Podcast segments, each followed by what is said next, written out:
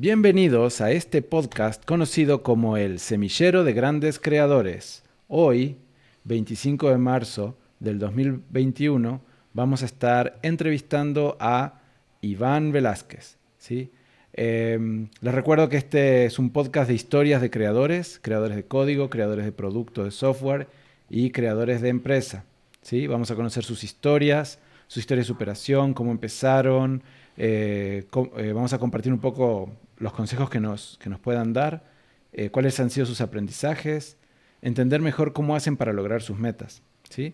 Vamos a conocer su camino para que tú también puedas animarte a crear tu, y construir tu propio camino. ¿sí?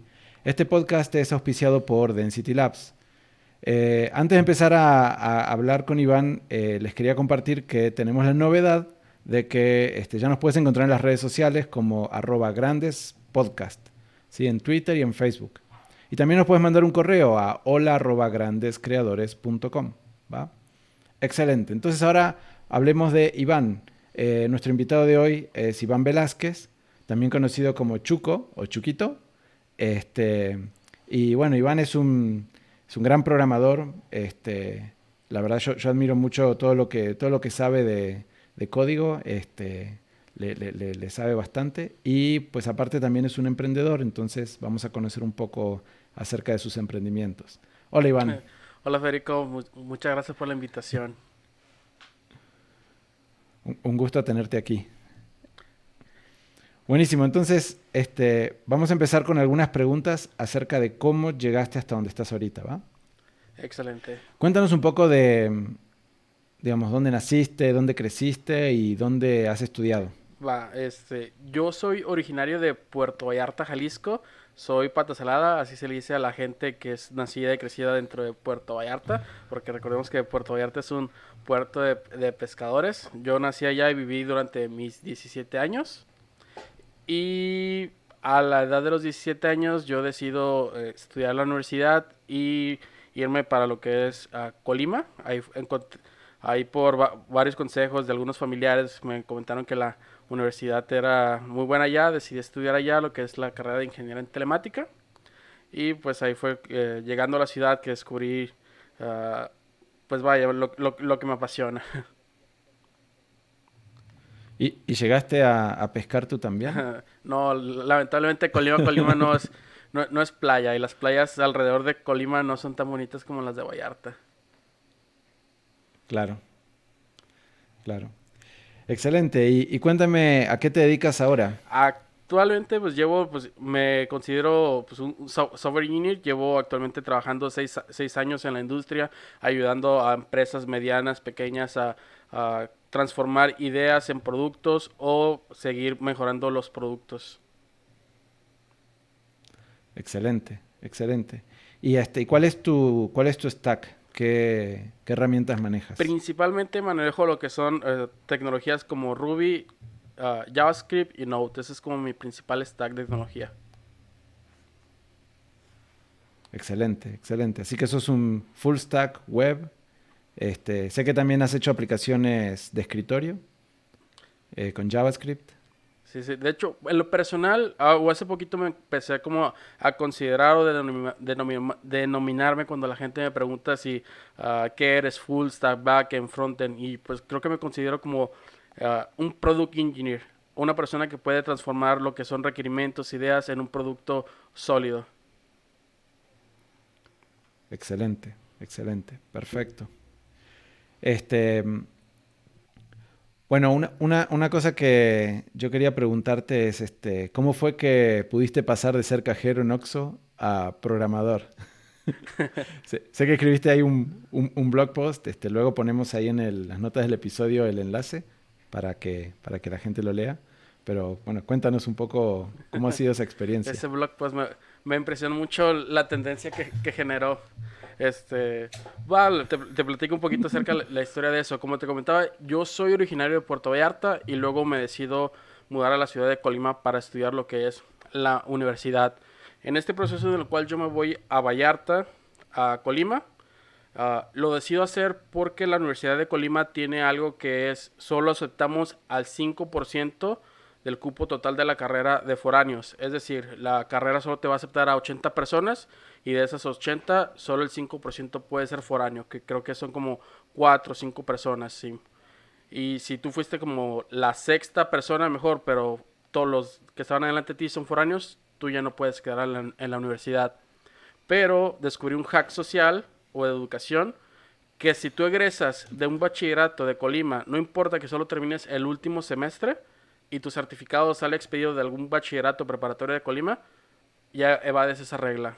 Y con tal yo de tener más... Pues... Ya te consideran local. Exacto. Y con tal yo de pues intentar tener más posibilidades, decidí mudarme y terminar mi último semestre en una de las preparatorias de Colima.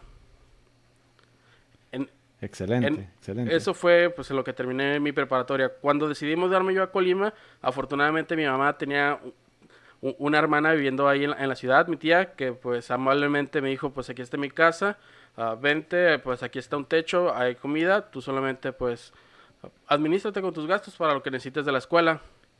Uh, en ese entonces mis papás se habían separado y mi mamá solamente me podía apoyar uh, con una cantidad, 800 pesos al mes, 40 dólares, lo que viene siendo ahorita.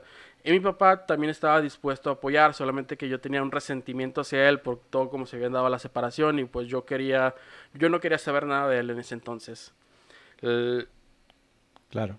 Afortunadamente termino mi preparatoria, aplico en la universidad, quedo y pasan seis meses en los que yo digo, pues ya fueron seis meses desde que terminé la preparatoria, otros seis meses de universidad, ya ha sido un año y pues hay una frase que dice, el arrimado y el, muerto a los tres días apestan. Yo me sentía, a pesar de que es muy agradecido con mi tía, de que me haya recibido, pues ella ya estaba retirada, ya, pues vaya, le, gustaba viajar mucho y siempre estaba con ese pendiente de cuando viajaba, de, pues de que yo estaba ahí en su casa y que estar, que con, ese pendiente sobre mí y pues yo la verdad no quería darle más mortificaciones. Ella ya tuvo tres hijos que le dieron muchas mortificaciones, no quería hacer un cuarto más, así que decidí yo uh, salirme de casa de mi tía y eh, buscar algo por mi cuenta.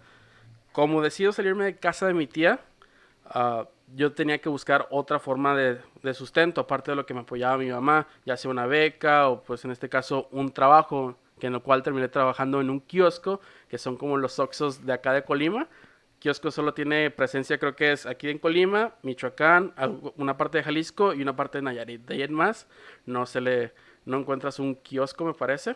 Por eso en el artículo dice Oxo, como para que sea algo más genérico. Y pues vaya, así inicié a trabajar por, por las noches en el kiosco, en las mañanas dormía, estudiaba y en las tardes atendía la escuela. Este fue un periodo como de 3, 4 meses a lo mucho, mientras yo estaba aprendiendo desarrollo web hasta que llegó un punto donde yo me sentía como seguro, confidente de desarrollar, es, de, desarrollar aplicaciones.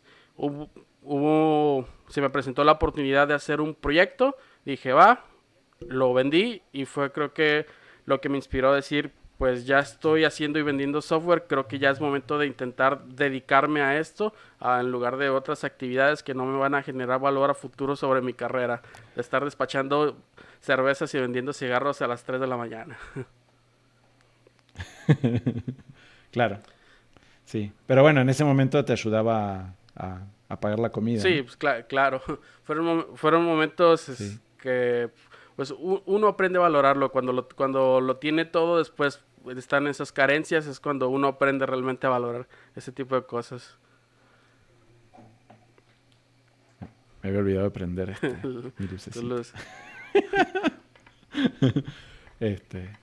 excelente excelente. Sí este eh, sabes que en Argentina la palabra kiosco en realidad es la palabra genérica para los este, las tienditas de conveniencia, ¿no? Órale, de ahí pudiera venir el nombre. Eh, sí, creo que sí, creo que sí. Eh, entonces, ¿qué pasa? Cuando yo veía un Oxxo, yo siempre les decía kioscos. Ah, mira, ahí hay un kiosco. Este, en realidad la palabra viene más para las, como las tienditas de conveniencia, esas que no tienen marca, esas de, digamos, de barrio, este, esas pequeñitas. Esas son las que yo conozco como kioscos. Este, entonces, me decían, no, pero ¿dónde está el kiosco? ¿no? Porque ahí hay un Oxxo, pero no hay un kiosco. Y entonces yo así, chin. Entonces este, siempre me, eh, me, Por eso se me hizo ahora gracioso que dijiste, pues Oxxo es como la palabra más conocida para las tiendas de conveniencia, ¿no? Mira, qué, interesante. Este, y, aquí, y, aquí, se le dice a kiosco a las... Este, a los centros de plaza. A la plaza central que... Esos que están como más elevados. Sí, en los que encontramos en los, en, los jardines. claro, claro, claro, sí. Que sé que en Argentina se llama distinto, pero no me acuerdo ahora cómo se llama, este, porque ya tengo mi vocabulario más, más mexicano que argentino. Entonces, este, se me van olvidando las palabras. Ya, ya, prefiero los tacos sobre el choripán. Claro, claro, sí, sí, sí, sí. Pues lo, lo que hago es, eh, lo, lo, disfruto distinto. O sea, cuando voy a comer tacos, voy a comerlos con la expectativa de tacos y los disfruto como tal. Y después cuando voy a comer este, un choripán, ahí no tienen la salsita roja y la salsita verde y que no sé qué. Y pues, este, si vengo con la expectativa de tacos, pues los extraño y digo, oye, ¿cómo puede ser que no le pongan salsa picante? ¿no? Este, sí, entonces lo disfruto pues por, por lo que es, ¿no? Es como que tengo que ajustar mis expectativas. Sí, sí, sí. Eh, excelente. Este, cuéntame, cuéntame un poco qué impacto ha tenido la universidad con tu desarrollo profesional. ¿Qué impacto ha tenido? Algo que yo le atribuí mucho a la universidad o lo que me ha llegado, llevado a donde estoy ahorita, creo yo que son uh, los contactos, el networking que, que uno desarrolla. Una, una, de las partes que yo remarco mucho en mi vida profesional, bueno, mucho antes de iniciar mi vida profesional, es una vez que en unas jornadas de vinculación, son jornadas que la Universidad de Colima organiza donde invitan a sus egresados y ya los egresados van por parte de sus empresas y nos platican cómo es el ambiente laboral, consejos que nos pueden ayudar a tener mejores oportunidades una vez que egresemos. En unas jornadas de ese estilo uh, vinieron varios egresados y uno de ellos nos invitó nos platicó sobre su empresa, en lo cual se me hizo un poquito pues muy diferente porque casi siempre nos visitaban empresas como Oracle, IBM, estas big corporations y ellos eran una pequeña startup. Y yo me, pues, me saqué un poquito de onda de que oh, vamos viendo cómo está este ambiente. Luego nos invitaron a visitar las instalaciones. Yo me acuerdo que entré a las instalaciones, Veía gente con sandalias, veía gente con una caguama, jugando ping pong, jugando videojuegos. Y yo me saqué de, ¿qué onda? ¿Esto es un trabajo? ¿Están realmente trabajando? Ya nos platicaron un poquito acerca de la cultura de la empresa, qué es lo que hacen, cómo lo hacen, sus operaciones y demás.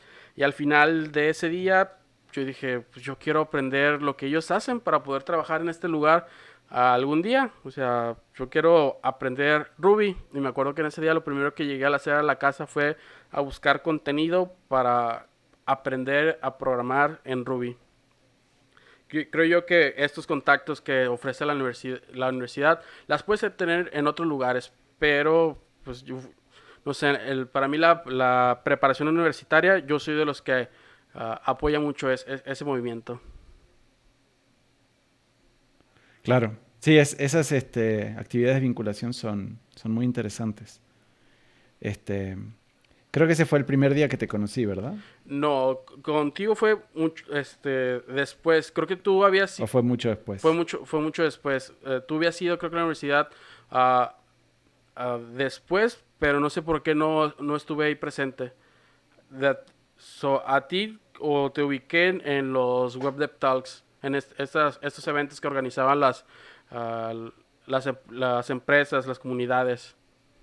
Me acuerdo mucho una, una charla que diste acerca de cómo construirse una aplicación de finanzas personales después de haber leído un libro que yo también había leído hace poquito, que era el de Padre Rico, Padre Pobre. claro, claro. Sí, este, en ese había usado eh, Window Functions de SQL. y había, mostrado cómo, cómo, hacer este, los, los balances de, de, ¿cómo es? de distintas cuentas eh, utilizando el window function. Entonces el window function me permitía sumar todas las transacciones, entradas y salidas, y me iba dando el balance. Este, y entonces lo hacía el la base de datos y el servidor web nomás lo mostraba. ¿no? Era muy eficiente en ese sentido. Sí. Este, yo me acuerdo que te conocí o sea, eh, digo, capaz que te conocí antes, ¿no? Pero la, la, primera imagen que tengo de tuya fue hace muchos años, este, que yo estaba en la oficina, tú fuiste de visita, este, y, y estabas preguntando muchas cosas, ¿no? Así, súper curioso. ¿Y, ¿Y, qué esto qué? ¿Y qué esto qué? ¿Y qué no sé qué? ¿Y cómo le hacen acá? ¿Y cómo le hacen allá? ¿no? Entonces eso fue lo primero que me llamó la atención, ¿no? Y este... Y hasta medio, ¿cómo es? Eh, medio invasivo, ¿no? Así de, este... Iba si me preguntabas cosas a mí o a alguno de los chicos, ¿no? Así. Y, a mí me sacó, primero al principio me sacó de onda, ¿no? Pero este... De ahí, de ahí me puse a platicar contigo, ¿no? Este, esa es como la primera imagen que tengo. Capaz que, que, que, que, nos conocimos antes, pero es como que esa es la que me quedó grabada en la cabeza. ¿no? Este, y, muchas preguntas, ¿no? Y, este, y me acuerdo que en ese momento eh, tú me dijiste, oye, ¿cómo, ¿cómo puedo hacer para entrar a trabajar aquí? Y, este, y entonces nos quedamos platicando. Y me acuerdo que no, no, cumplías con ninguna de las credenciales. O sea, no, no, bueno, estabas todavía en la escuela, este, bueno, o sea, todavía no te habías graduado, ¿no? Entonces no tenías pues la disponibilidad, este, no tenías el inglés, eh, no, no, sabías el lenguaje de programación que necesitábamos para, para las posiciones que, que estábamos este, buscando. Este, y yo así, como que te decía, pues no, no, no, cumples, no cumples ni con el mínimo, pero esto es lo que necesitamos, ¿no? O sea, estas son las cosas que necesitamos. Con esto podríamos, este, ¿cómo se llama? podrías este, llegar a... Eh, si, si, si, tienes estos conocimientos, podrías llegar a entrar. Y, este, y, no me acuerdo cómo fue que este, nos volvimos a ver tiempito después y era así de, a ver, esto, esto, esto lo sé, esto lo sé, esto lo sé, esto lo sé. Fue así como que toda la lista de cosas, digamos, de todo lo había, habías logrado un montón de cosas en muy poquito tiempo, ¿no? Este, entonces eso es lo que a mí más me, me llamó la atención, ¿no? Y yo así de, wow, ¿no? Este, ¿Cómo se llama ese muchacho? sí, sí, sí. Este, entonces, bueno, pues creo que es este, una, cuestión interesante para, para eh, compartir, ¿no? Porque me acuerdo cuando yo estuve en una situación parecida en donde este, estaba empezando mis primeros pasos y demás, hice algo parecido, ¿no? Me mentalicé en decir, pues yo voy a meterme, ¿no? A buscar, a contactar a las personas, a conocer, a destacarme, este, aprender lo que se necesite, ¿no?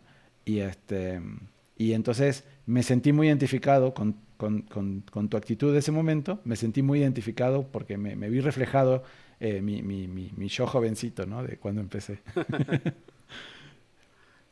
sí. Este, entonces, pues eso estuvo, estuvo interesante. Eh, bien, em, si, alguien quisiera eh, seguir una carrera como la tuya, ¿qué consejos les darías? Una carrera como ¿qué consejo les daría? Pues, primero que nada, yo sería el uh, perseverancia, el que persevera alcanza. Creo que yo, estamos en un, en un área donde al ahorita casi todo lo, encontramos en internet. Si ahorita yo buscara cómo hacer tal cosa, estoy seguro que alguien ya tendría un video tutorial en YouTube o una guía de cómo, cómo hacerlo. Uh, creo yo que ser, eh, este, tener es, ser autodidacta y ser constante es, es, una de las claves. Algo que una vez me dijo una de las personas que fue mi, que lo considero yo como mi, mentor, uh, Víctor Velázquez, en unas pláticas fue acerca de, vemos ahorita a los atletas en, en los Juegos Olímpicos, ¿no? Y nosotros vemos y pensamos, es que es gente con mucho talento, gente nata, y es y luego hace la pregunta, ¿realmente es gente que nació para eso o gente que entrenó entrenó para eso? Es o gente que nosotros lo categorizamos como prodigio, ¿no? Que vemos a, gente con a, músicos, ¿no? De tan temprana de tan temprana edad componiendo cosas o demás y lo que no vemos es que desde muy pequeños han estado con una constancia día con día ah, en eso. un ejemplo puede ser, no sé, una persona que va a los Juegos Olímpicos a representar a su país en natación y lo que no vemos es que ese niño desde muy chiquito sus, sus papás los, lo acompañaban todos los días a entrenar natación. lo mismo aplica hacia, hacia algo. Si alguien quiere seguir sobre esta carrera, pues es como acá en México se dice no aflojarle y ser constante, sí, constante y determinante y tarde que temprano vamos a empezar a ver los resultados sobre eso. Claro, claro. Es como este, ¿cómo se llama? A veces idealizamos, ¿no? A las personas, este, decimos, ah, pues es súper chingón, ¿no? Para llegar al nivel. Y un poco lo que tú estás comentando es que, pues, son humanos como nosotros, ¿no? Este, simplemente, pues, que le han echado las ganas y han, y han estado dedicados y dedicados y dedicados. Exactamente. Sí, sí, este, completamente de acuerdo contigo. Digo, creo que hay un como un poco y un poco, ¿no? Y también un poco de eh, los, uh, ¿cómo se llama? A veces las facilidades que, que, nos da la naturaleza, ¿no? De un poquito, ser un poquito más inteligente o un poquito que, que estas cosas se me dan más fácilmente que otras. Y entonces eso facilita, pero al final del día es, este, es la dedicación que uno le pone. Claro. Completamente de acuerdo. Este, tú has mencionado mm, algo importante, ¿no? Que, me, sale una pregunta con eso, que es, ¿qué impacto ha tenido tu familia con tu desarrollo profesional? Impacto sobre mi familia, pues yo creo, y esa es una, frase que suena hasta muy cliché aquí, en México, pero lo que es el, pues son eh, mi motor, mi motivación. Yo ahí tenía a, mis hermanos, mi mamá, el decir, pues, el salir adelante. Yo lo que un pensamiento que me llegó a la cabeza cuando mis papás se divorciaron y yo tenía este resentimiento contra mi papá fue como, pues me voy a valer por mí mismo, pero valerme por mí mismo, a mi situación, yo decía, es que, pues no, o sea, sí tenía una gran dependencia ah, económica y afectiva hacia, hacia mi papá. Y luego decía, bueno, ahorita fue así, pero sigue estando mi, sigue estando aquí mi papá, pero ¿qué pasaría si él uh, desgraciadamente llegara a fallecer? ¿Qué sería de nosotros? Y es, fue como uno de los de, pues hago todo para poder uh, darle una mejor vida a lo que es a, mi familia. es como e, esa motivación. Claro, poder este poder apoyar a tu familia este, cuando lo necesitas. Exacto. Claro. Excelente. Este. Ok. Eh, ¿qué, este, ¿Qué es algo que desearías haber sabido cuando comenzaste con tu carrera? ¿Y por qué? Uy, esta es la, e, esta la, la, tengo aquí en la punta de la lengua y es el, el idioma inglés. Yo recuerdo que mi mamá, cuando estábamos en la secundaria, me comentaba de que, ah, pues es hora de uh, que aprendas inglés, porque pues ella me decía las, ventajas y yo lo que le contesté fue como que, pues no, no quiero llegar aquí, comer y tener que irme a, clases de inglés, yo quiero mejor irme a patinar, quiero salirme a, cotorrear con mis amigos, no voy a perder el tiempo pues, yendo a una escuelita de inglés por las tardes. Sin embargo, mi hermano fue como que yo, yo, yo, yo sí, y él desde muy... Uh, a los 15 años él trabajaba para un, un call center de, no me acuerdo qué parte de Estados Unidos, estando desde acá de, Ah, de México, porque él pudo aprender inglés desde muy a muy temprana edad. Y yo cuando me topo con esto, de como tú comentas, no, ni siquiera tienes el inglés, fue así como que, rayos, si realmente quiero ah, poder seguir en esta carrera creciendo, el inglés es súper importante. Si a mí me hubieran dicho que, o yo hubiera sabido eso desde antes, es como que si llegara mi mamá, claro que sí, mamá, a, mis 13 años, vámonos a la escuela de inglés. Claro, claro. Y, y, es algo loco porque no es, no es, es más fácil aprender, este, aprender otro idioma, el que sea, es más fácil aprenderlo cuando eres jovencito que, que de más grande. Es mucho más difícil, mucho, mucho más difícil. Inclusive decían que, bueno, había leído un estudio que hablaba de que eh, si en los primeros 12 meses de vida el niño escucha, o el niño, o el bebé, ¿no? Escucha este, voces en otro idioma, eso se pega. Cuanto más cercana es la persona, o sea, emocionalmente más cercana al, niño, bueno, niño, niña, ¿no? El bebé, este, más impacto tiene en el niño. Este, y después, a medida que vamos, vamos creciendo, pues se, hace cada vez más difícil, ¿no? Sí, yo, lo veo con amigos que desde chiquitos a sus hijos los metieron en una escuela bilingüe, niños de que salen de la, de la primaria, 11 años, 12 años, y hablando un inglés perfectamente como si hubieran vivido en, en, Estados Unidos y luego la secundaria lo aprovechan y aprenden otro idioma, la preparatoria otro idioma. Claro. Claro. Este, a, a nosotros lo que nos pasa con Dexter es que lo, empezamos también a, meter en escuela bilingüe desde el principio, ¿no? Dexter es mi hijo, este, para los que no, no, no, saben, para darles contexto. Este, y, por ejemplo, le decimos, eh, dinos una palabra que empiece con P. Y entonces él dice, dog, obviamente, ¿no?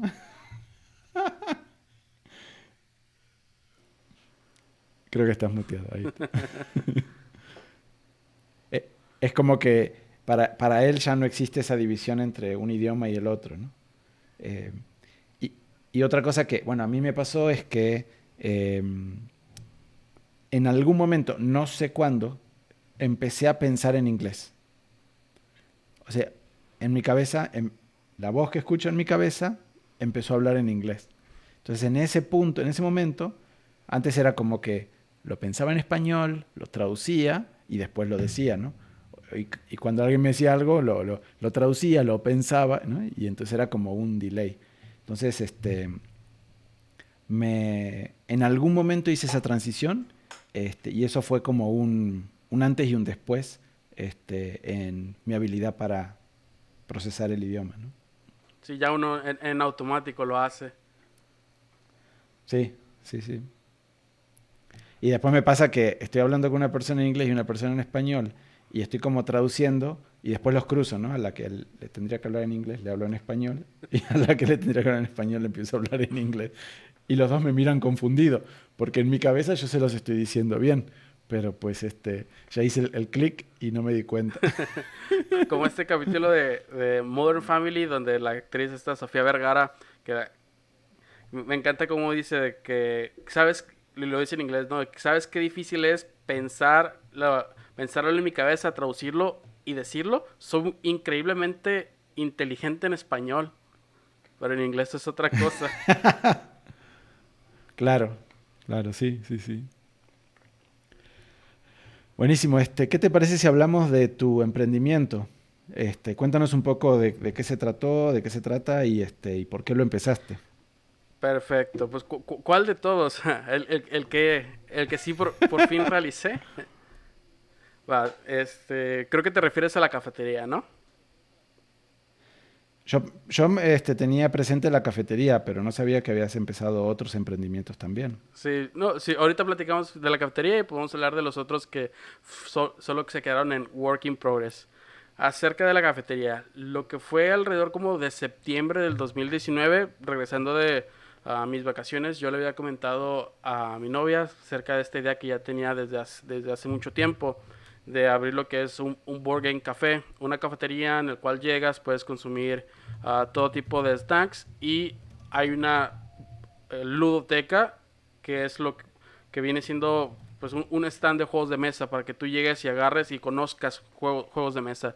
Yo le platiqué la idea y pues me dijo mi novia, yo te apoyo en todo lo que tengas y llegando aquí a, México, porque estábamos en el extranjero, decidimos uh, Em, emprender eso acá en, la, acá en la ciudad de Colima. Y fue una experiencia, pues es curioso, como mucha gente a veces como piensa abrir un negocio, intenta ver las ganancias de ya ya, cuando a veces eso es lo que principalmente los, uh, los, los perjudica. Cuando uno abre un negocio, o mi mentalidad siempre ha sido, vas a abrir el negocio porque vas a invertirle. Y mi, meta era, el primer año no voy a ver nada de ganancias, hasta voy a estar poniendo de, mis ingresos. Segundo año, el flujo de efectivo va a estar sostenible por su cuenta.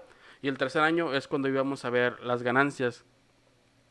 Pero nunca nos esperamos a que desde el primer día que abrimos, hay, hay mucha gente que cuando abre un negocio, o al menos acá en la ciudad de Colima, contrata algún medio local, un periódico, demás. Nosotros fue simplemente Facebook, ¿no? Sabiendo utilizar eh, la y configurar Facebook Ads, puedes llegar a, tu target. Y nuestro target eran muchos jóvenes que tenían acceso a un smartphone.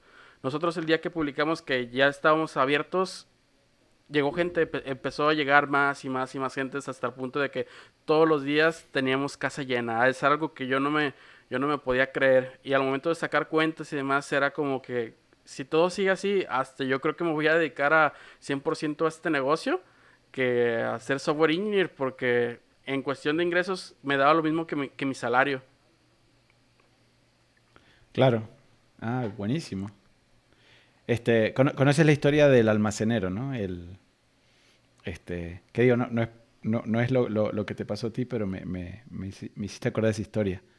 El almacenero es el que mm, va a poner un almacén y este, le, le surten producto y generalmente le dan cosas a crédito. Y este, entonces vende, vende, vende y después se llena de dinero, ¿no? De, efectivo. Y dice, oh, estoy haciendo mucho dinero, ¿no? Entonces gano dinero y lo gasta y después no tiene para pagar la reposición de la mercadería, ¿no? Este, y después los persiguen los proveedores, todo, y ya pues el, el, negocio se le cae porque pues ya no, no le surten. este, y a veces es difícil, digo, no es lo que te pasó a ti, ¿no? Pero a veces es, es difícil poder ver, eh, porque, digamos, tú ves el, la ganancia de ese momento, pero no sabes cómo, cuál va a ser el impacto a mediano, mediano y largo plazo, ¿no? Sí, por eso hay mucho este dicho que se dice de, saber optimizar o ahorrar para época de vacas gordas y vacas flacas, ¿no? Haciendo que vacas flacas es la parte del que no te va a ir bien y debes de tener mínimo sustento. Claro, claro. Y, y lo otro que mencionabas de estar, el, aguantar el primer año, bueno, asumir o planear que el primer año no te va, vas a tener que meterle dinero y que recién el segundo va a estar como este break even, ¿no? Y después el tercero recién te va a generar. Este, es algo muy sano porque muchos emprendedores dicen, no, pues luego, luego que empiece a generar, ¿no? Y a veces no, no es así. Sí, acá al menos es muy común en la ciudad ver eh, que está abriendo un nuevo, no sé, una un puesto de waffles o algún negocio local y a los dos, tres meses ya no lo, ya no lo vas a ver por lo mismo que tal vez se esperaban aquí iban a tener mucha afluencia de gente y no lo vieron y pues deciden mejor retirarse. Claro, claro, sí. Y, y, después está la otra cuestión que es cuando tú tienes pues, un montón de gente ¿no? visitando, visitando el local, pues este, estás interactuando con un sistema complejo, ¿no? que es toda la población. ¿no? Este, entonces, eh, las acciones, la, las, ¿cómo es? las respuestas a las acciones eh, tienen una demora. O sea, tú haces algo y pues ves una respuesta, pero no es, o sea, la respuesta inmediata no es generalmente una, una métrica representativa, ¿no? Tienes que este, acumular más datos para poder ver este, si, si, si realmente eso no es, ¿no? Porque hay, por ejemplo, picos de demanda de... abren, un, abren un negocio nuevo en Colima, entonces este, hay, hay picos de demanda y después baja, ¿no? Entonces, ¿cuál es la demanda real, no? Este, cuánto es la novedad y cuánto es la demanda real. Sí, también influye mucho cuándo fue la época que abres, o al menos para un amigo, y eso fue algo que me dijo un amigo que tenía su restaurante, que lo que es de, de noviembre a en, enero, febrero, es cuando más gente hay porque tuvieron su aguinaldo, hay gente con dinero y pues está para gastarlo. Y de ahí en adelante, como por ejemplo inscripciones al ciclo escolar, dice que agosto es las fechas en las que menos gente veía en su restaurante y que es muy, muy común porque la gente no tiene dinero porque se está uh, enfocando en pagar colegiaturas, inscripciones y demás. Claro, claro. Este, ¿Y, y cómo fue tu, tu experiencia de, del café con, con, la pandemia? ¿Cómo, ¿Cómo manejaste toda esa situación? Eh, acá se nos dieron las indicaciones, o uh, lo que es el, el gobernador, pues con, cuando llega la pandemia acá, lo que es este um, a México, pues se dieron la invitación de que todos los negocios que no fueran un negocio esencial, uh, que pues que cerráramos, vaya. No era como que un cierre obligatorio, era, hacia, era opcional. Y nosotros veíamos que esto iba, iba a ser algo caótico, que lo ha sido durante este año. Y nosotros decidimos guardarnos un tiempo para ver cuáles, cuáles iban a ser las medidas o cómo iba a ser esta nueva normalidad, como, como le llaman. Y pues decidimos ser responsables. Una de las cosas que nos, que nos motivó a abrir el lugar fue que que queríamos abrir un lugar seguro de recreación para, para la gente y con la pandemia pues no, no se veía que fuese seguro, así que nos guardamos un tiempo para ver cómo iba a proceder todo. Volvimos a revivir como a los, a los dos meses, ahora adaptando esta nueva normalidad. Y sí se notó que bajó la afluencia de gente, pero seguía visitando mucho más gente y lo seguía haciendo sostenible el negocio. Seguía yendo, nosotros ahí estábamos desinfectando todo lo que podíamos, siguiendo las medidas de seguridad que en muchos otros lugares no estaban siguiendo, pero pues creo que ya era como responsabilidad y moral de cada quien. Ya después de un tiempo nosotros decidimos volver a cerrar uh, de manera, uh, pues, no llamándolo permanente, teníamos el pienso de volver a tenemos el pienso de volver a abrir cuando todo esto de la pandemia cambie, pero seguíamos teniendo ese shock, ¿no? De que estamos, estamos a mitad de pandemia y que, queramos o no, y seguíamos las medidas de seguridad, no eran 100% efectivas. Vaya, cada día veíamos gente que se estaba infectando, familiares que estaban, uh, que se estaban enfermando, gente que estaba falleciendo, una situación pues muy, muy triste y pues mi moral me dijo, pues hay que, hay que guardarnos, la verdad. No somos una actividad esencial, hacemos esto, uh, nos gusta mucho lo que hacemos, pero no hay que arriesgarnos a nosotros ni a las demás personas solamente por un ingreso que no es, el, no es nuestro ingreso principal. Claro, claro. Este, ¿cómo es trabajar con tu novia? Uy, pues... ¿Qué, qué, ¿Qué te puedo decir? Digamos, familia, ¿no? Pareja, novia. Sí.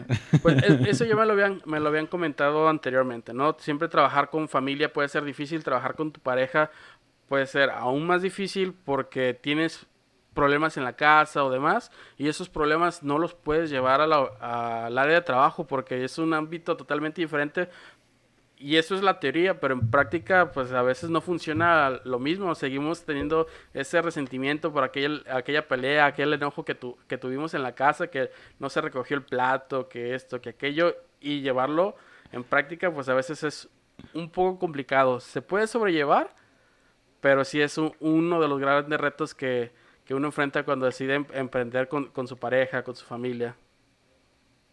Y tú, tú me dirás, ¿trabajas Con, con, tu esposa? sí, sí, sí, trabajamos, trabajo con mi esposa por muchos años ya y sí, es, este, es difícil, es difícil. Este, digamos, yo, yo siempre trato de separar este, trabajo y, y, este, y pareja, pero pues bien o mal se mezclan, ¿no? O sea, una cosa afecta a la otra y viceversa, ¿no? Este, y para ella también es difícil porque es como si, si yo le hago un reclamo como, como este, compañero de trabajo, como socio, este, pues no es, no es un socio, es su pareja la que le está haciendo el reclamo, ¿no? Entonces este, es difícil esa separación. ¿Cómo es, este, ¿Cómo es tener empleados? Uy, pues... ¿Cómo te has sentido con eso? Está pues es algo curioso, lo, lo, no, no, sé cómo definirlo. De una parte, pues mi filosofía siempre ha sido de contrata, contrata a los mejores y deja lo que ellos hagan. Y es un poquito como, como emprendedor y como, como em, empleador. uno siempre quiere hacer las formas a su manera y nunca se van alguien nunca las va a hacer de la misma manera en que las harías tú. Y es un poco a veces estresante ver cómo se ejecutan y decir, así no lo haría Así yo no lo haría. Y pues sí, vaya, es estresante, pero es aprender a, aprender a soltar y delegar y más que nada confiar. Y si por X o Y fallaron, pues tener e, esta como política de decir, bueno, fallamos, pero hay que trabajar para que la siguiente vez no pase esto y pues seguir adelante. Claro, claro. Es este, es algo que se puede digamos, que... Porque a mí, antes de, digamos, de, yo tener gente a cargo, tener empleados a cargo, este, me dieron muchos consejos. Y muchos los desestimé, la verdad. Este, o bueno, los escuché, pero así como que a mí no me va a pasar eso porque yo sé todo y no sé, que venía con una actitud así muy eh, mamona, ¿no? Este, y no fue hasta que empecé a tener eh, gente a cargo que, que empecé a vivir, pues lo que tú comentas, ¿no? Este, no, no hacen las cosas como uno lo haría, ¿no? Y este, y pues es el bebé de uno, ¿no? Entonces es difícil poder soltar y decir, pues, está bien, confío en ti, ¿no? Exacto. Dijiste la analogía perfecta, ¿no? Es esa de que cómo vas a, dejar que alguien más cuide a tu bebé si tú sabes qué es tu bebé y tú sabes qué le gusta, qué no le gusta, cuándo le gusta y todo eso. Claro, claro. Y, y del otro lado, porque yo he estado como, digamos, como empleado, este, de, digamos, de un, uh, digamos, con varios emprendedores, y este, y cuando estoy, estaba de empleado decía, pues, es muy este, exigente, muy detallista, quiere, quiere que todo se haga a su manera, y este, y pues, eh, quiere estar observando todo, ¿no? Eh, y entonces es como difícil poder transmitir cómo, cómo es la vivencia una vez que, que uno es el emprendedor, ¿no? Así es. Sí. Ok, este. Me comentabas que tenías otros emprendimientos, ¿no? Que estabas planeando. ¿Quieres compartirnos algunos de ellos? Claro. Uno de ellos, me acuerdo que uno de una persona que conocí en uno de mis trabajos antes de dedicarme 100% a ser desarrollador, eh, me comentaba, me platicó su idea de emprendimiento y le dije, oye, pues está muy buena tu idea, yo tengo el skill técnico, ¿qué te parece si lo desarrollamos? Me acuerdo que el, pitch de negocios que él me hizo fue de, fue algo así, ¿no? De que sabes que vas a salir a comer, sabes que, que vas a preparar, a veces lo tienes o a veces no. Pues, ¿qué te parece si hacemos una, un servicio en el cual podamos afiliar restaurantes y saber encontrar qué puedes comer hoy, dónde hay promociones, y, demás. Y me pareció como que interesante, lo llamamos ¿Qué hay de comer? Empezamos a, desarrollar, estuvimos como que nuestro modelo de negocios, iniciamos con las aplicaciones y demás. Y como unas semanas antes de lanzar nos damos cuenta de que uno de sus socios pasados, que él había platicado de la idea, iniciaron y, y le dijo, ¿sabes qué? Esto no, no, va a funcionar, mejor yo me salgo y después yo me uní. Esa persona desarrolló ese concepto por su cuenta y de la nada empezamos a ver muchos carteles eh, en todo Colima que decía que como que era su servicio. Ah, claro. Y era el mismo servicio. Nosotros cuando lanzamos realmente llegábamos a los restaurantes y era como que les platicábamos y decían, no, pues que ya contraté este otro nuevo servicio, muchísimas gracias. Y llegábamos a otro de que no, es que lo contratamos, pero está muy feo porque realmente no lo veía a nuestro nivel, pero pues como llegaron primeros, tuvieron una mala experiencia, ya no querían seguir probando más oportunidades y nuestro mercado se cerró muchísimo.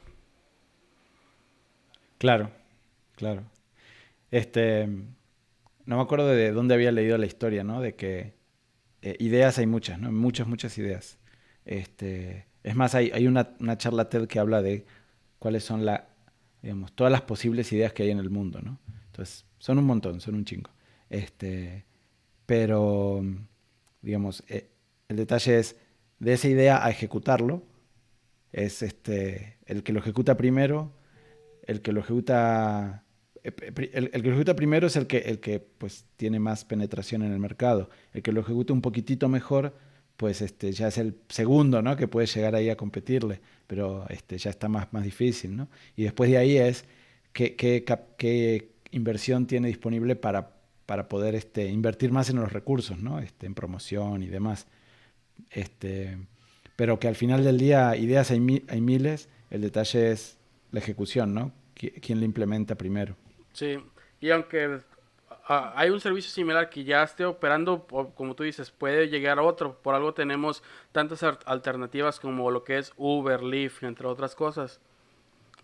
Pero pues, claro. Eh, o a nosotros por ser un, no tener tanto como capital para poder seguir, fue como decidimos mejor no seguir con eso. Claro, claro. Interesante, ese, ese emprendimiento no lo conocía que, que, habías hecho. Muy bueno. Este, no, no sé si tú sabías que yo había hecho una empresa de tipo Mercado Libre en el 99 antes de que Mercado Libre se despegara. Bueno, me supe lo de las carnes frías, más de Mercado Libre nunca. Este, la, hicimos este, fue mi primer proyecto, mi primer producto web. E hicimos este, yo lideré el equipo técnico y aprendimos a programar y todo. Este, y hicimos, em, se llamaba Interavisos. Y pues publicabas avisos de vende una bicicleta o lo que sea, ¿no?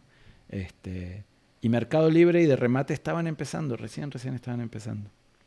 Este, y pues una incubadora nos quería comprar la idea, pero en 99 nos ofreció 70 mil dólares por la empresa, por invertir en la empresa, un porcentaje de, de las acciones. Este, y condición de que todo el equipo de desarrollo vaya a trabajar a la incubadora para seguir desarrollando el proyecto. Pero éramos todos chavos, teníamos 15, 16 años. Y este, entonces después se metieron los papás porque ya había dinero y entonces ahí empezó todo un desmadre y bueno, ahí es donde el proyecto se cayó, ¿no? Este, porque ya todos metieron abogados y que no sé qué, y fue todo un, todo un show, todo un rollo. Nadie se esperaba esa, esa cuestión, pues. Este, pero lo, lo, interesante es que después de ahí, un, un par de años después, este, tuve la oportunidad de, de, hacer consultoría con Mercado Libre y con Derremate, que era la competencia, pues. Lo, los dos me, me, jalaban, ¿no? Así de, me pedían este, que, que, los apoye con diseño de software y demás. Y yo así un chavo, no tenía ni 18 años. este, sí, nomás les dije, pues, no, no me pidan compartir información este, de la competencia. Con cada uno trabajo de cosas distintas y, y ya. Sí, sí, sí. Ah, qué interesante. Sí, este, y, y, y como eran em, em, emprendimientos pequeños, este, trabajé directo con los, con los fundadores. Sí, este, porque las dos nacieron en Argentina, en Buenos Aires. Sí. Pero bueno, este, pues hace muchos años. este, ok, um, vamos a hablar un poco de cómo trabajas en mejorar tu nivel, ¿sí? Eh, cuéntanos cuáles son tus hábitos y qué hábitos tienes para mejorar tu nivel. Mis hábitos para mejorar mi nivel, creo yo, siempre me encanta hacer esta analogía, igual no, no puede ser no, no, la correcta y ahí si alguien me escucha pues una, disculpa, pero a veces creo yo que estamos en un área igual o que se mueve más que la medicina, ¿no? Creo que las bases de la medicina vienen siendo las mismas que hace un, unos años, igual las bases del software, pero lo que son las implementaciones y uh, cómo se hacen las cosas cada día van cambiando, ¿no? De la nada tenemos, yo me acuerdo cuando estaba aprendiendo, aprendiendo Angular, y dije, ah, pues ya logré aprender lo básico de Angular. Y de la nada, pum, anuncian Angular 2. Sale React, ¿no? Estamos en, una, en un área donde sale un Mesías y dice, está esta nueva tecnología que va a ser el futuro del desarrollo y toda la comunidad se mueve hacia lo que ese Mesías dijo. Y hemos visto muchos movimientos de eso a lo, a lo largo de, uh, de estos seis años, yo, yo, he visto. Y algo de lo que me ha ayudado muchísimo, un, un hábito es siempre intentar buscar leer un blog post por día y seguir viendo cuáles son las, las tendencias. Siempre estar como que buscando y esto va a ser lo nuevo, anotarlo y darme un tiempo después para darle una, uh, revisarlo. Intentar no quedarme atrás porque o yo lo considero un poquito muy peligroso. Si te, queda, si te quedas atrás, uh, esto va a seguir avanzando y tú solo te vas a ir cerrando tu mercado. Claro, claro. Sí, sí, sí. ¿Y, y cuántos, este, cuántos mesías hay que, que no la hicieron? ¿no? Sí. O sea, que dicen, esta va a ser el nuevo herramienta del futuro y después nadie habla de ella. ¿no? Hasta las mismas empresas. Yo me acuerdo cuando Google anunció Polymer que iba, lo anunciaba como el, el futuro del desarrollo web en cuestión de web components y, de otra, y otras cosas. Y ahorita, pues ahí está. Creo que ni ellos mismos usan Polymer internamente. Claro, Claro, sí. Y es parte de la innovación, ¿no? Es probar ideas y, y hay, hay, algunas que van a tener más tracción que otras. Hay, hay un sitio, por ejemplo, creo que específicamente de Google, donde dice todos los proyectos que han abandonado y cosas como, por ejemplo, lo, los Google Glasses, que el, todo el mundo era como que yo lo compro, voy a, a iniciar y esto, y no, pues uh, ya de la nada, pues dejaron de mantenerlo, que ya lo iban a, a abandonar. Claro, claro, sí.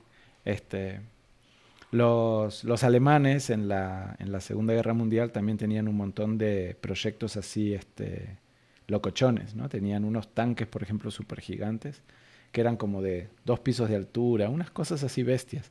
Y, este, y aviones también, muchos, muchos que construyeron y muchos que eran nomás planos. Y, este, y pues de, de todos esos proyectos que hicieron sacaron, a, digamos, aviones o tanques muy buenos, pero también sacaron aviones y tanques que eran muy locochones, ¿no? Sí. Así que también pasa con las herramientas, pues. Este. Y una vez que empiezas como a desarrollar el, framework o la herramienta o lo que sea, pues no es hasta que está como más madura que puedes decir, pues realmente tiene impacto o no tiene impacto, o sea, sirve o no sirve, pues. Sí. Y, la otra cosa que vi con eso es que a veces la, la, mejor solución técnica no es la que se convierte en la más popular, en la más usada. Sí, lo vemos creo yo como por ejemplo el, el número de estrellas que vemos en un proyecto en GitHub a veces creo que cuando dicen, no, esta es mejor solución porque tiene más estrellitas, creo que no, no es el mejor criterio para elegir qué implementar. Claro, claro, sí, sí, sí. Ok, este, hablando de, mejorar tu nivel, cuéntame, este, ¿cuál, ¿cuál dirías que ha sido tu mayor fracaso y, qué aprendiste de esa experiencia? ¿Cómo pudiste de esa experiencia seguir trabajando en mejorar tu nivel? Um, mayor fracaso. Mmm, ay, pues, ¿qué te, ¿qué te puedo comentar? Yo, obviamente, pues, he, fracasado muchas veces. Una de las cosas, por ejemplo, y no tanto, es como de soft skills. Nuevamente volviendo a la parte, por ejemplo, del inglés, como cuando una vez hice entrevistas en algún lugar y me rechazaron por no, no saber nada de inglés. El único inglés que manejaba eran los ataques de los Pokémon que me sabía en el Game Boy yo creo que es una, ha sido de mis mayores fracasos, pero pues creo que es una de las, de uno aprende de los fracasos, ¿no? Yo de ese día me dije, entonces, si no sé, claro. si no sé inglés, voy a intentar ap aprender inglés. Me acuerdo que cambié mi mindset por completo. Cambié el sistema operativo de mi celular en inglés, de mi computadora, empecé a ver todas las películas en inglés. Yo era ese amigo ridículo que estaba atrás del camión pra practicando inglés con su amigo que sí sabía inglés. Y había un sitio que se llama, me lo recomendaron, english24.com, donde hay gente que te ayuda a practicar inglés o gente que también está aprendiendo inglés para encontrarlo, ¿no? Lo divertido de ese sitio es que tú intercambias tu ID de Skype en, ese entonces y agregas a la persona e inicias a, platicar con ellos. Y del 100% de usuarios con los cuales intentaba platicar, un 50% era gente que sí realmente usaba la plataforma para esos fines y el otro 50% era gente rara del internet que no quiere saber qué hacías.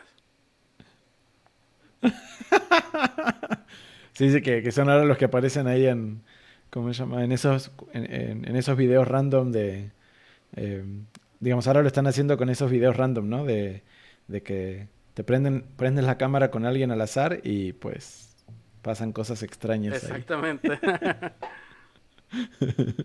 sí, sí, sí. Ok, este. ¿Cuáles son los recursos que más te han ayudado en el camino a mejorar tu nivel? Los recursos, yo diría que son dos. La primera, el autoaprendizaje, porque teniendo esa disciplina de decir que voy a, de ser constante y, y aprender, pues no dependes mucho de otra, de otra persona, de alguien que está ahí como un maestro enseñándote, ¿no?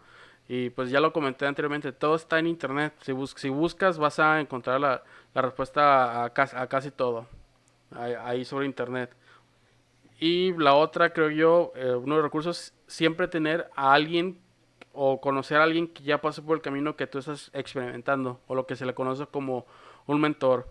El mentor ya sabe por lo que estás pasando, ya él, él, ya tú, él ya se tropezó con algunas piedras y él te va a decir, yo me tropecé con esto, con esto, con esto, para que tú cuando estés recorriendo ese camino no te tropieces y, se, y te sea un poco más uh, fácil ap aprender. Y vemos mucha esta, escuchamos mucho esta frase que dice, el, el alumno superó al maestro y creo que yo que casi siempre es cierto, en algunos escenarios porque como el maestro le dio la facilidad al alumno de no tropezarse con esas piedras o esos obstáculos, puede llegar incluso a superarlo.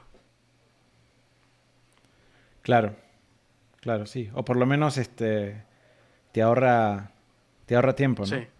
En lugar de andar como dando vueltas a ver para qué lado es, te dicen, ah, pues mira, dale para este lado y pum. ¿no? Y te saltas dos, tres casillas. Exacto. Sí, excelente. Excelente. Este, bueno, si, si quieres pasemos a la parte de introspección de tu vida. Este, ¿Cuál es el peor consejo que te han dado? El peor consejo que me han dado. Uy. Yo no me acuerdo quién me dio este y una vez me dijo, tú si no, si trabajas con, con pura gente tonta, tú haz las cosas, ¿no? y yo lo interpreto como no saber trabajar en equipo. Yo, y ahorita es, mi filosofía es al contrario, ¿no? Siempre debes de aprender a trabajar en equipo. Creo que alguien me dijo una vez que tú, tú no eliges a tus vecinos ni a tus compañeros de trabajo. Y es poder aprender a trabajar con cualquier persona. Claro. Ok, este... ¿Cuál dirías que fue el mayor logro de, tu vida hasta la fecha? El mayor logro de mi vida hasta la fecha, pues yo diría, cuando recién yo estuve con este pensamiento de ah, mudarme de Puerto Vallarta a Colima, estudiar la universidad, había parte de, mi familia que decía que es que Iván no lo va a hacer, le gusta el desmadre, no le ah, va a terminar nomás haciendo gastar a su mamá, que mejor se ponga a trabajar, que esto. Y yo creo que mi mayor logro fue poder callar esas bocas que estaban vivoreando de que no iba a poder hacerlo y pues aquí andamos. claro, claro.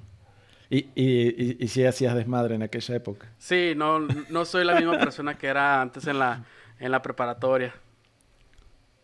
Claro, claro. Como que las, también este, es un poco, un poco y un poco, ¿no? Como que las, es este, las experiencias, aventarte a, a, mudarte a Colima y todo eso también te, ayuda a decir, bueno, pues ahora tengo que ver cómo, cómo le hago, ¿no? Para salir adelante. Sí, mi mamá siempre dice que el, mudarme de Vallarta a Colima fue lo mejor que pudo ah, haberme pasado porque realmente maduré muchísimo en esa etapa. Claro, claro. Este. Cuéntame eh, tres aprendizajes que no te no te gustaría olvidar nunca jamás? Tres aprendizajes que nunca me gusta, que no me gustaría olvidar jamás. Fue la, esa... Sí, digo, está, está extraña porque es como doble, negativa, ¿no? Pero, ¿cuáles son los tres aprendizajes que han quedado grabados en tu, en tu cabeza así? Tres aprendizajes. Inolvidables. Inolvidables. Ay, tenía uno aquí y es no referente tanto en tecnología, sino a la casa. Ah, un aprendizaje, nunca, nunca dejes una, una botella de agua, ya sea de, por ejemplo, de piña, en el coche. Porque con el sol va a generar gases y la botella va a explotar y vas a terminar con todo un desastre. Me tocó aprenderlo a la mala esa. y de ahí en cuestiones profesionales está muy muy interesante porque no se me viene mucho ahorita a la mente. Este, ¿cómo se llama? No solamente pruebes el Happy Path. Exactamente. Esa es una buena, sí.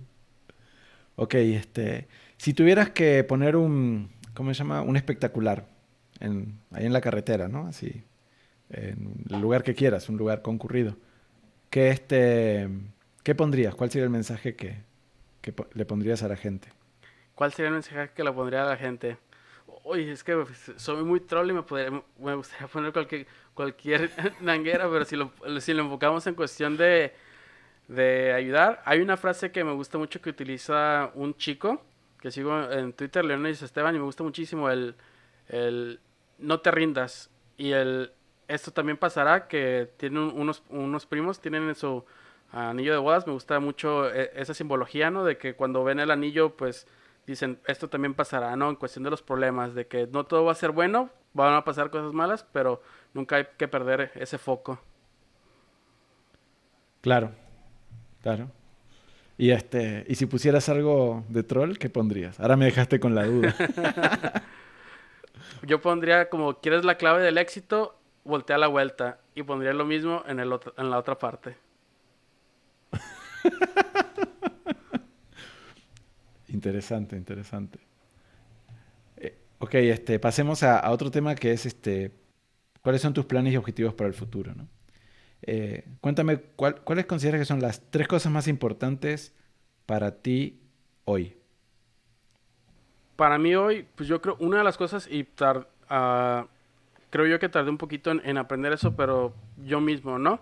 Al final, en esta, en esta travesía que uno hace para mejorar y, intentar sobresalir, a veces nos olvidamos que también somos, pues somos personas y que también necesitamos descubrir, descubrirnos, aparte de lo profesional, lo personal, qué es lo que nos gusta, qué queremos sobre la vida. Y en estos últimos años, pues he descuidado mucho esa parte hacia mi persona, ¿no? Ah, creo yo que es, es uno de mis focos actualmente yo, mi familia, poder pasar más tiempo con ellos, no simplemente ah, estar trabajando, trabajando y trabajando, de, porque de qué sirve trabajar, generar ingresos, si al final no lo voy a poder disfrutar con, mi familia y todo eso. Creo yo que poder disfrutar mi persona mi y estar mi familia, creo que han sido ahorita mis dos focos más importantes. Claro, claro, excelente. Este, ¿Tienes algunos otros que, quieras mencionar o solamente la familia? Ah, yo creo que por el momento, como solo lo que estaba enfocando, solo se me viene eso a la, mente. Claro. Buenísimo. Yo, en algún momento pensé que ibas a mencionar la moto. no, no te creas, lo digo en broma, lo digo en broma. Este, ok. Cuéntame, ¿qué te hubiera gustado lograr el año pasado? El, el año pasado, pues una de las cosas, y pues eh, no es algo que no haya, no haya podido lograr, simplemente lo he estado aplazando.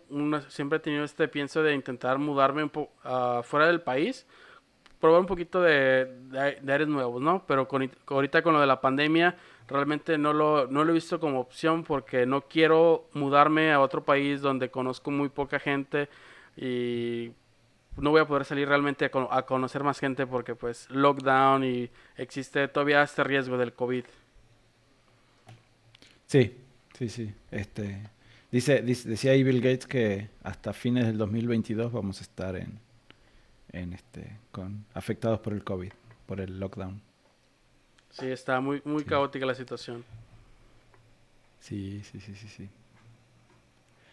Este, cuéntame qué, qué aspiras lograr el, el próximo año, o sea, los próximos 12 meses? Los próximos 12 meses, una de las cosas que quiero lograr, pues es algo similar, similar a lo que eh, te he platicado, ¿no? De, de, lugar de poder estar invirtiendo, trabajando, trabajando, trabajando, poder lograr a, futuro esa ah, solvencia económica, ya sea de alguna u otra manera, para no poder pasar toda mi, toda mi vida trabajando, ¿no? tengo 27 años sin poder, quiero ser de esas personas que se puede retirar lo antes posible, no quiero estar como algunos compañeros de trabajo 55, seguir trabajando, persiguiendo la chuleta, porque si no la persiguen, ah, no hay una estabilidad económica que los ampare. Es, estoy enfocado un poquito mucho en ese aspecto. Interesante, interesante, sí. Este, Estás pensando en generar ingresos pasivos, hacer inversiones. Exacto. Este, buenísimo. Buenísimo. Sí, hay este algo que algo, algo que hablaba hablaba en el libro de Padre Rico, Padre Pobre, ¿no? Bueno, no sé si era ese o era otro libro relacionado a esto, pero estoy como 55% seguro que era Padre Rico, Padre Pobre. es que este muy poca gente habla de cómo generar este, ingresos pasivos o cómo invertir o cómo, este, pues sí, invertir básicamente. Entonces mucha gente te dice, ah, pues te compraste un carro nuevo o este, te está yendo bien. Entonces te, como que te felicitan cuando gastas más, pero digamos, los amigos generalmente no, no te felicitan cuando estás así de, ah, estás ahorrando más, mirá, ya tienes este, un portfolio que genera tanto, o sea, como que no se ve eso, pues. Sí, tomé hace poco un curso y pues fue fueron datos que muy crudos, pero cierto en cuestión de acerca, por ejemplo, eso de las inversiones, que solo en México el 1% de, de las personas invierte, ah, invierte, por ejemplo, en el mercado bursátil, el mercado de acciones y demás, siendo que en Estados Unidos 6 de cada 10 personas lo hacen. Claro. Claro, sí, sí, sí, este, no está como esa cultura, ¿no? Sí. Excelente. Este, pues en, en, en, otro, en otro momento te podemos invitar a que nos cuentes este, cuáles son tus recomendaciones de, de inversión. Me parece muy bien. Excelente. Buenísimo. Y este, y pues para cerrar tengo dos preguntas. este, la primera es eh, de tu red de contactos, amigos, familiares, conocidos, colegas, este, así, este, a, quién te gustaría invitar a este podcast? ¿A quién te gustaría que, entrevistemos? ¿A quién te gustaría nominar y por qué? Yo nominaría a Marco Medina. Me encanta, yo he platicado con él, su historia se me parece increíble, cómo es que un chico, un culichi, una persona de Culiacán llega a, ahorita estar trabajando en Netflix, lo que es su trayectoria se me hace muy increíble. Y creo que esa historia que escuché yo estaría fantástico que más personas pudieran escucharla. Él ahorita es co-host de un, de un podcast que se llama Sin Frontera. Ahí escúchalo, estaba muy interesante. Y pues sí, estaría muy padre que él, él viniera aquí a compartir su historia. Interesante, interesante. Sabes que no, no, no, no conozco su podcast, pero lo voy a escuchar. Sí, sí, sí. Y, y lo, lo, lo, le hacemos llegar la invitación. A ver si se anima a venir. Sí. Hasta capaz que nos puede dar unos tips de, cómo, cómo mejorar nuestro podcast. sí, sí, sí. Excelente. Y este, y bueno, la, la, última pregunta, ¿no? Este, cuéntanos dónde te pueden encontrar este, las personas en las redes. ¿Cuál es este tu, tu, este, tu alias en Twitter y en Facebook y demás? pues casi siempre me van a encontrar en todo el internet como Chuquito, C-H-U-K-I-T-O y le agregan una W, la gente lo pronuncia como Chuquito, pero pues es, solo, me dicen Chuquito, excepto en Twitter, ahí alguien me ganó ese handler, ahí me van a encontrar como Iván Chuquito, y, pero sí, en todo el internet me van a encontrar como arroba Chuquito. Perfecto. ¿En, en, cuál, ¿En cuál te encuentran como Iván Chuquito? En Twitter. En, en Facebook. En Twitter, ok. Perfecto. Perfecto, excelente. Igual ahí lo vamos a poner al enlace también para, para que puedan ubicarte. Va, va. Sí. Excelente. Y bueno, pues este de mi lado agradecerte mucho, Iván, por, por animarte a participar. Este, y, y pues este, aquí eres bienvenido cuando gustes. Vamos a estar haciendo ahí otros, eh, otros tipos de, de, actividades y bueno, te vamos a, invitar también. Muchísimas gracias, Feder. Ah, pues, y pues decirte muchísimas gracias por la invitación. Estaba muy padre poder platicar contigo y con poder compartir un poquito acerca de, eh, de mi historia y poder ayudar a la gente. Excelente, excelente. Sí, ojalá que este, estas historias sirvan para inspirar a, a, los, este, a los Federicos y a los Ivanes este, que están empezando. este, y, que, y que vean que pues se puede, ¿no? Se puede hacer. Se puede, pueden lograr este, convertirse en, personas exitosas, este, en desarrollar su nivel y demás. ¿Sí? Así que muchas gracias, Iván. A ti, Fede, por la invitación.